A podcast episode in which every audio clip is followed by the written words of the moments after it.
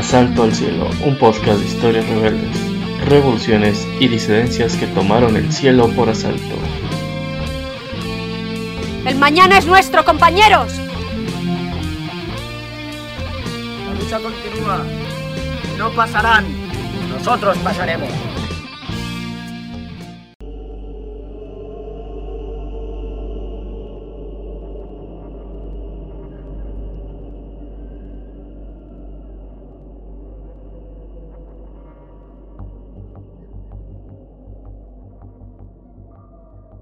Bienvenidas y bienvenidos a otro episodio de Asalto al Cielo, su podcast de historias rebeldes, revolucionarias y disidentes. En esta ocasión les hablaré sobre un grupo guerrillero en Canadá durante las décadas de 1960 y 1970.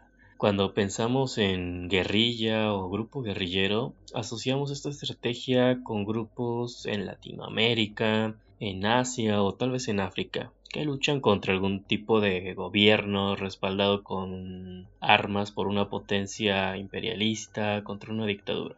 Difícilmente asociamos la existencia de este tipo de grupos a países que pues, se les ha conocido se les ha denominado como desarrollados como Canadá. Sin embargo, la realidad puede llegar a superar nuestros horizontes imaginativos el día de hoy les hablaré sobre el Frente de Liberación de Quebec, o FLQ, un grupo guerrillero separatista que actuó durante los agitados años 60 y eh, parte de los años 70. El objetivo de esta guerrilla era establecer un Quebec independiente y socialista a través de la acción directa armada. Y aquí hacemos un pequeño disclaimer, una pequeña nota de que este podcast, este episodio, no se trata de hacer apología a este tipo de actos como tendientes a, a la violencia, a lo extremo, sino pues conocer las razones de por qué surgieron y por qué se dieron este tipo de, de acciones y por qué se implementó este tipo de estrategia y no otra. Durante la Guerra Fría ninguna región del mundo se mantuvo al margen en la lucha político-ideológica de socialismo realmente existente contra el capitalismo.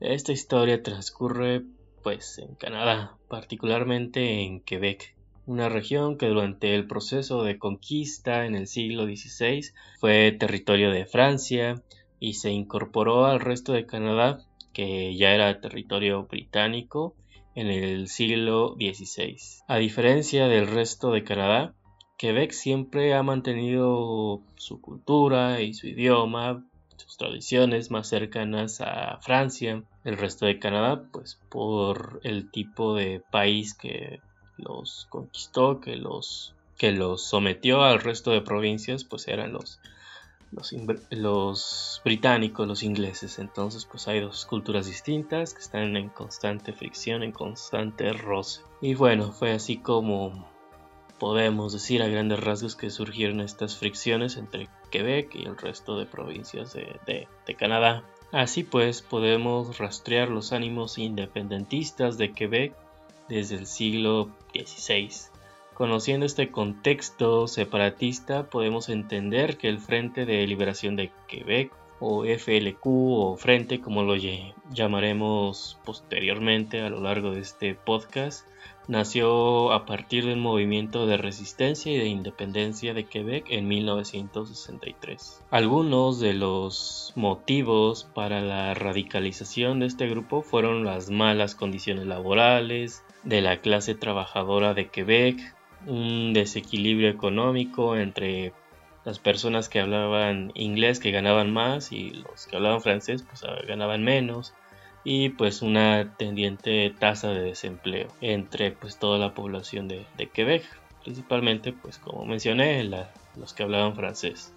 La independencia de Argelia en el 54 también contribuyó. Estos ánimos de que podía aspirar a ser una región independiente, un país independiente, este, pues lo, lo vieron con buenos ojos las personas en Quebec, la independencia de Argelia y desde luego la revolución cubana en el 59, que era posible hacer una revolución dentro del marco del capitalismo. Fueron parte de todo esto fue una parte del contexto amplio que inspiró a la radicalización del Frente de Liberación de Quebec. El Frente de Liberación de Quebec era el nombre que recibía una asociación flexible de células armadas o de grupos armados independientes que operaban bajo una misma estrategia política y bajo un mismo cuerpo de, ideas que tenía como eje central pues la lucha por la independencia de Quebec y el establecimiento de una república socialista de la clase obrera y operaba bajo la táctica de la acción directa armada para tratar de insurreccionar a toda la población de Quebec contra el Estado canadiense. El frente se agrupó en torno a un documento que se publicó en 1966 y se tituló Estrategia Revolucionaria y el papel de la vanguardia. Eh, bueno, en este documento pues era como el manifiesto de todos los guerrilleros que integraban este, este grupo, en el que se delineaban en este en este documento planes a largo plazo en que se exponían una serie de ataques a sedes bancarias, ataques a la bolsa de valores, secuestros a políticos británicos o a em, políticos canadienses y pues el punto máximo de este, este gran plan era pues la revolución de las masas contra el régimen capitalista. El frente tenía una ideología claramente separatista, nacionalista, quebequense y combinaba pues algunas ideas socialistas y marxistas. El frente se dio a conocer por un ataque con bombas Molotov contra el Regimiento Real de Montreal el 7 de marzo de 1963. En dicho acontecimiento, integrantes del Frente de Liberación de Quebec dejaron algunos folletos en las calles de Montreal, en el que daban a conocer algunos de sus objetivos, pues los cuales eran los siguientes. Voy a citar los comandos del Frente de Liberación de Quebec tienen como misión destruir completamente, mediante el sabotaje sistemático, todos los símbolos e instituciones coloniales, en particular las Fuerzas Armadas, todos los medios informativos de la lengua inglesa que nos desprecian y subyugan, todas las empresas y establecimientos comerciales que practiquen la discriminación contra el pueblo de Quebec, que no utilicen francés como idioma principal, que tengan carteles en el idioma inglés. Todas las fábricas que discriminan a los trabajadores de habla francesa. Fue así como el 20 de abril el grupo guerrillero detonó una bomba en el centro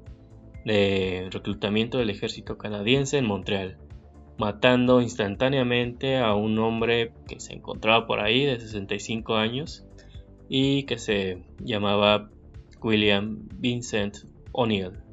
Es considerado la primera víctima de este tipo de ataques en el Canadá moderno. La respuesta del gobierno canadiense fue una persecución por todo Quebec de todos los guerrilleros de este frente. Pero bueno, el frente estaba lejos de disolverse, de ser suprimido.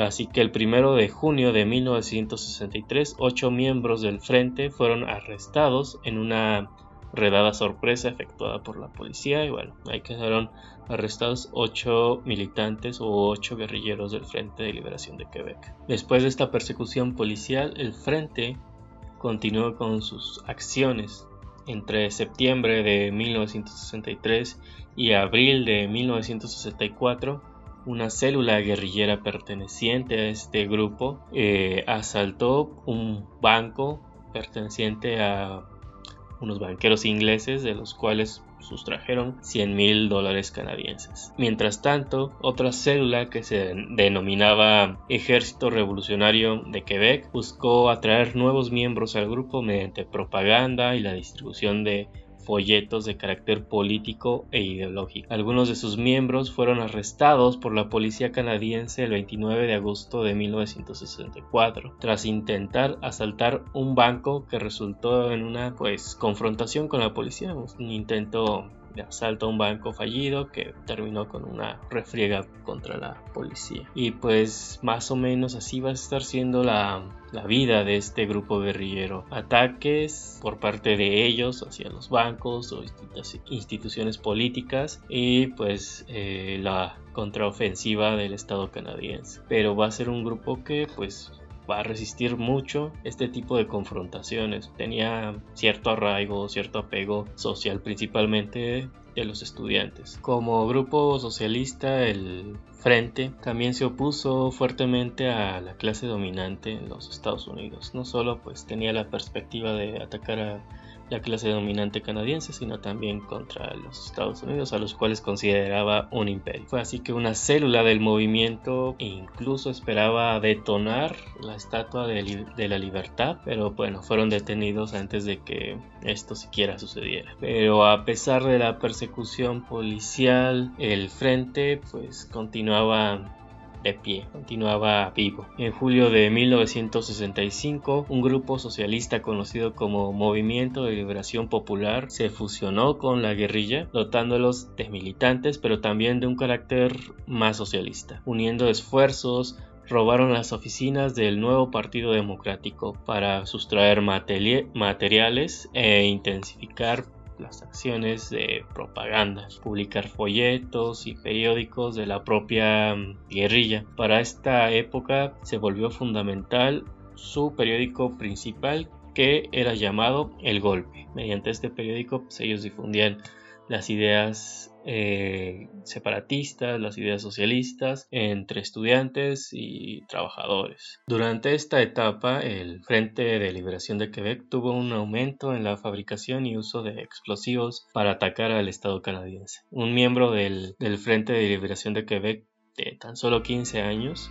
Jean Corbo fue asesinado por su propio explosivo mientras estaba armando un explosivo y un oficinista de, cuatro años murió durante un atentado con este tipo de explosivos en una fábrica de calzado que bueno que era un objetivo de, del frente atacar esta fábrica porque pertenecía a unos ingleses y pues eh, esta persona un oficinista que nada tenía que ver con los ingleses o con la política pues ahí quedó en el acto. Para agosto de 1966, la Real Policía Montada de Canadá había arrestado a gran parte de los guerrilleros del frente, ¿no? Ya la, la, mayoría de los cabecillas de la dirección del frente pues estaban siendo arrestados en las redadas de la Real Policía Montada canadiense. Pero pues la guerrilla estaba eh, lejos de desaparecer. Dos años después, en pleno 1968, en un contexto de movilización estudiantil mundial en Francia, México, Estados Unidos y en otros países tanto de América Latina como de Europa, eh, los estudiantes se movilizaron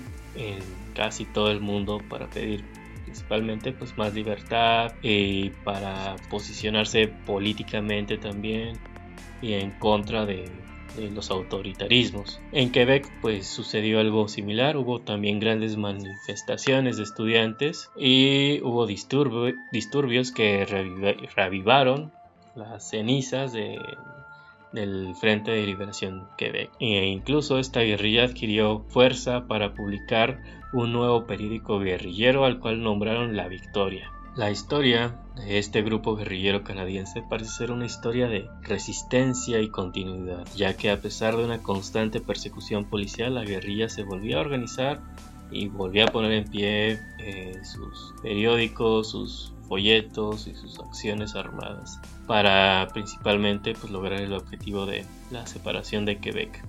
El 13 de febrero del 69, el frente detonó una bomba que atravesó la bolsa de valores de Montreal, causando una destrucción masiva e hiriendo a 27 personas. Después, el 28 de septiembre de ese mismo año del 69, bombardearon la casa del alcalde de Montreal, John Dropu. El 5 de octubre de 1970, la célula de liberación del Frente de Liberación de Quebec secuestró a James Richard Cross, un comisionado del comercio británico, cuando salía de su casa para ir a trabajar. Poco después, el 10 de octubre, otra célula de este mismo grupo guerrillero secuestró al ministro de Trabajo y viceprimer ministro de Quebec, Pierre Laporte. En los días siguientes, los simpatizantes del Frente de Liberación de Quebec realizaron reuniones para aumentar el apoyo público a su causa. En consecuencia, de estas reuniones y de la propaganda que estaban realizando entre trabajadores y estudiantes, se hizo una huelga general que involucró estudiantes, maestros, trabajadores y profesores, que resultó en el cierre de la mayoría de las instituciones académicas, secundarias y de educación preuniversitaria de habla francesa de Quebec. Y el 15 de octubre de 1970 más de 3.000 estudiantes asistieron a una manifestación de protesta en favor del Frente de Liberación de Quebec. Como vemos, pues esta guerrilla tenía su base social en, Canadá, no era una guerrilla aislada, sino que tenía un constante contacto con, con los estudiantes pero también con algunos trabajadores y profesores. Los guerrilleros del frente retuvieron a Pierre Lapo, este viceprimer ministro de Quebec, durante una semana. Después decidieron ajusticiarlo como un acto contra el Estado canadiense. El 17 de octubre eh, llamaron a una estación de radio y comunicaron que Lapo había sido asesinado y divulgaron la ubicación de un mapa que condujo al descubrimiento de su cuerpo. Acto seguido, el frente publicó una lista de demandas para la liberación de Cross, el otro funcionario público que había sido secuestrado, y estos, estas demandas incluían la liberación de 23 presos políticos. Los miembros del frente que estaban en libertad bajo fianza en el momento de los secuestros debían salir de Quebec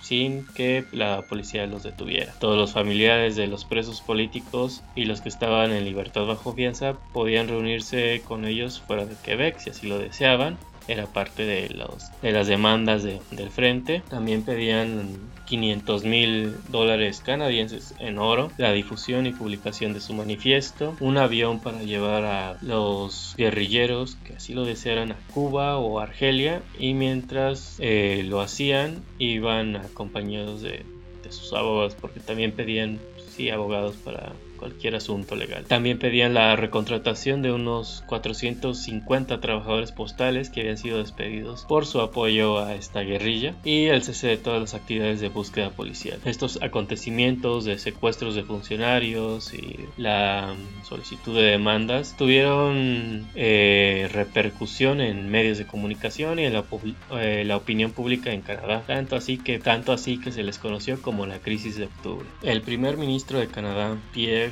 Elliot Trudeau. Eh, bueno, para quien no lo sepa, el primer ministro es la máxima la máxima figura de autoridad política de Canadá como un presidente aquí en México. Bueno, el primer ministro de Canadá, Pierre Elliott Trudeau, admitió que el radicalismo que ocurría en Quebec había surgido del malestar social debido a una legislación imperfecta. Y cito, el gobierno se ha comprometido a introducir una legislación que aborde no solo los síntomas, sino también las causas sociales que a menudo subyacen o sirven como excusa para la delincuencia y el desorden. Fin de cita. Sin embargo, a pesar de que pues, esta figura de autoridad mencionó eh, estas palabras, pues a la prensa le comentó que los radicales, los rebeldes, los guerrilleros debían ser castigados y debían ser perseguidos. Decía que el gobierno federal invocaría a medidas extraordinarias, a medidas de guerra. Esto significaba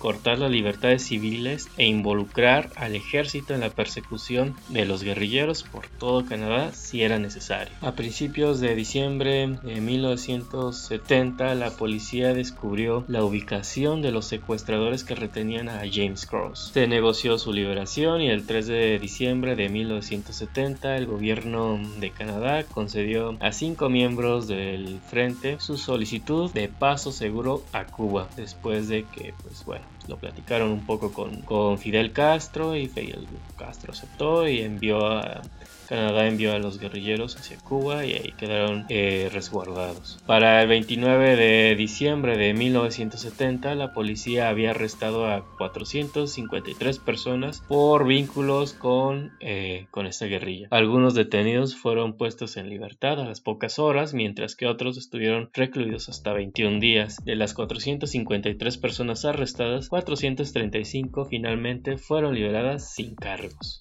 Entonces, pues muchos arrestos, pero pues la mayoría salió al poco tiempo. Finalmente, después de tantos arrestos y de tanta persecución contra este grupo guerrillero, el 13 de septiembre de 1970, uno de los líderes del frente, Pierre Baillier, anunció el fin del grupo armado del grupo guerrillero. Asimismo, renunció al uso de la violencia como medio para poder lograr reformas políticas o para poder lograr la independencia de Quebec y en su lugar abogó por el uso de la acción parlamentaria mediante un partido político.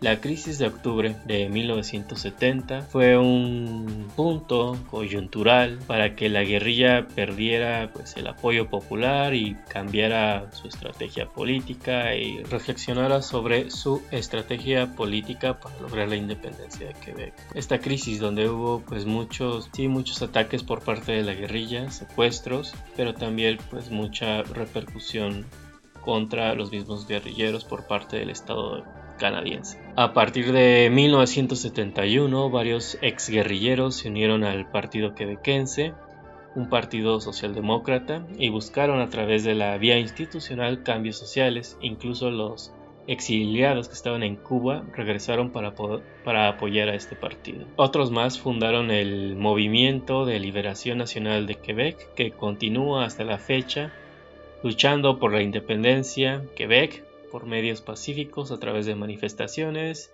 y de folletos impresos y de periódicos impresos. Pudiéramos estar a favor o en contra de los métodos del Frente de Liberación de Quebec, pero lo que hay que entender son sus condiciones de surgimiento, ya que esta guerrilla surge para luchar contra las injusticias y la dominación que sufrían las clases bajas de Quebec por parte de las empresas británicas y del gobierno canadiense para que surja un movimiento que se plantee la violencia como único método para cambiar radicalmente las condiciones de vida, es necesario que exista una opresión tan fuerte y violenta que esta opción parezca viable. Por otra parte, el Frente de Liberación de Quebec no tomó el poder, pero la crisis política que generó por medio de su existencia, acciones, propaganda y el apoyo estudiantil llevó a que el gobierno de Canadá reconociera las leyes injustas que existían contra el pueblo de Quebec. Y bueno, yo creo que con esta reflexión nos podemos quedar de que la existencia de este grupo, si bien pues no, no tomaron el poder, pues sí llevaron a, algunos cambios dentro de la política canadiense en favor de, de la población de Quebec, que hasta el día de hoy continúa luchando por su independencia. Y bueno, hasta aquí terminamos el episodio de esta semana. Se despide de ustedes Cristian García, su historiador de confianza. No olviden compartir este podcast con sus contactos y seguirme en mis redes sociales que están en la descripción del podcast. Agradeceré sus comentarios y reseñas en las distintas plataformas. Estamos en Spotify, Amazon Music, Apple Podcasts, Deezer y Podimo. Nos escuchamos en el futuro.